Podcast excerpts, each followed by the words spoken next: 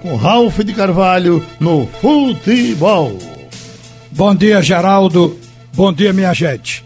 Olha, antes de mais nada, o prefeito do Rio, Eduardo Paes, diz que regra que permite volta do público aos estádios será revogada ainda hoje. Ela foi lançada hoje de manhã e hoje mesmo será revogada. Mas está com a gente hoje o presidente do esporte, Carlos Frederico, para conversar com o torcedor. O, o que a gente obteve de informação ontem foi que mais um jogador está deixando o Esporte Clube do Recife. O Jonathan Gomes teria arrumado a sua mala e simplesmente a revelia resolveu sair do esporte. Vamos perguntar ao presidente se isso é abandono do emprego, porque ele saiu reclamando o que o esporte lhe deve próximo a 2 milhões e meio de reais.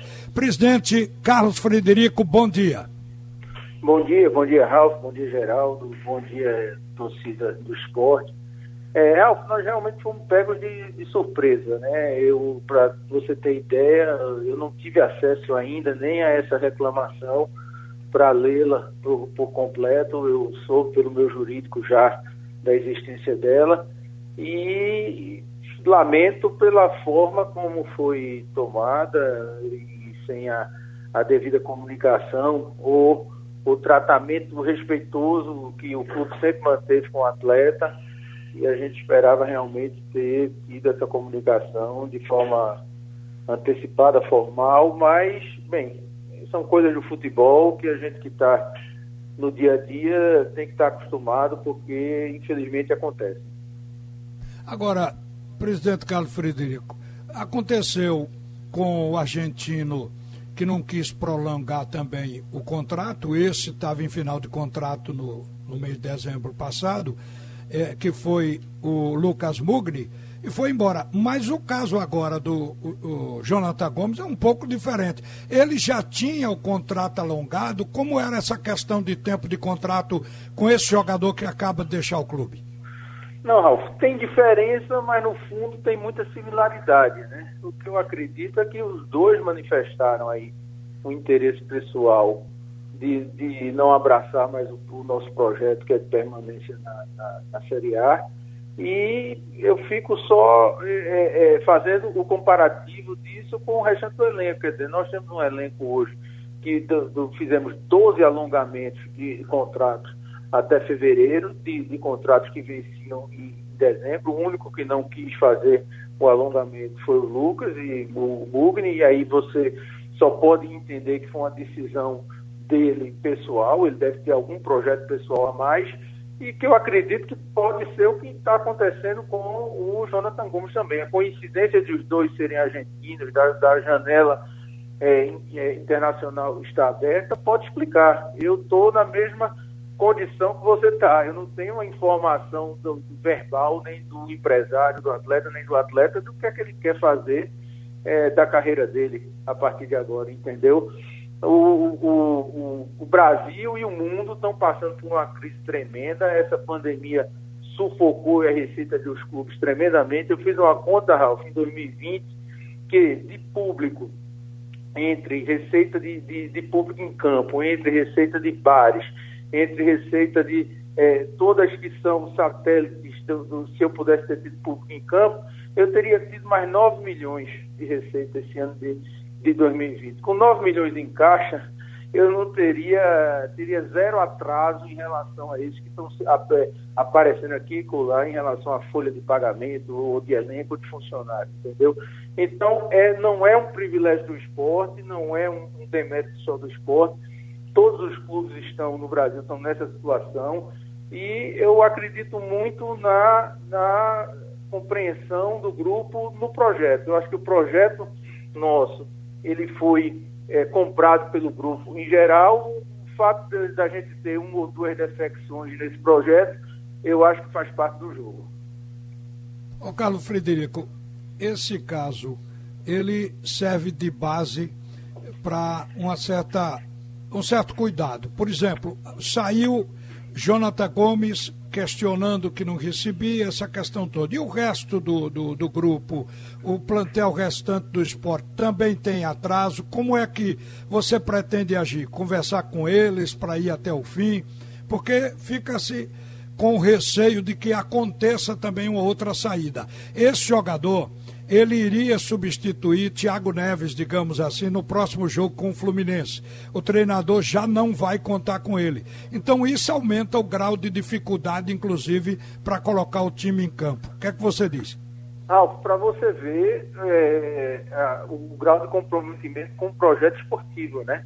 Quer dizer, o jogador tinha essa perspectiva até de ser o titular num jogo no Maracanã, numa reta final do maior campeonato do Brasil, que é o maior país da América do Sul, da qual ele é nativo, de uma Série A que é vitrine no mundo todo. Quer dizer, a gente tem que avaliar isso aí também. A gente, eu não estou dentro da cabeça do jogador para saber é, que peso ele dá ao projeto esportivo é, dentro da carreira dele vis-à-vis -vis a parte financeira. Eu quero dizer a você que o trabalho nosso é incansável, ele é muito difícil quando não se tem recursos, mas a gente está muito junto ao grupo, a gente está é, é, conseguindo manter os compromissos relativamente em dia, mês a mês, principalmente nessa reta final. Não vou dizer a você que não há atrasos, há, há, existem atrasos pontuais, mas que foram todos discutidos abertamente com o grupo, negociados, renegociados, e acho que a compreensão com esse projeto houve porque eu tenho dois casos para resolver, dois problemas pontuais para resolver é, em frente ao, ao grupo como um todo. Ô, Carlos Frederico, com relação à reta final, à chegada, à disponibilidade de recursos, à entrada de dinheiro, na sua previsão, vai dar para ir até o fim tranquilo, sem outros abalos? Não, tranquilo não dá, Ralf, tranquilo não dá. Se houvesse tranquilidade, a gente não estaria sofrendo esses percalços que você tem. Mas eu citei até numa entrevista na ESPN Brasil, agora, né, né, nessa semana, que meu concorrente direto, Vasco da Gama, vai ter quatro jogos transmitidos pela TV aberta e fechada agora em janeiro, e eu vou ter um jogo só. E você sabe que um terço do contrato de televisionamento ele está baseado na quantidade de jogos exibidos da exposição. Então, quer dizer, meu concorrente direto tem um gás financeiro na reta final quatro vezes maior do que o nosso.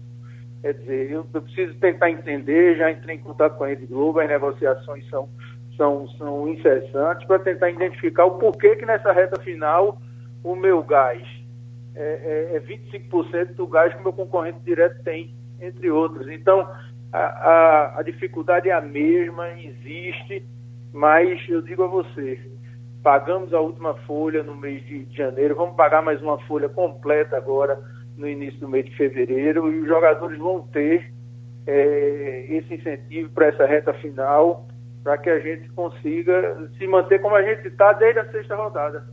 Ou seja, num campeonato que a gente já vai para 30 e 32, 31 rodadas, a gente não, desde a sexta rodada que a gente não sabe o que está nos Z4. Então eu acredito muito que a gente está muito próximo de alcançar o objetivo.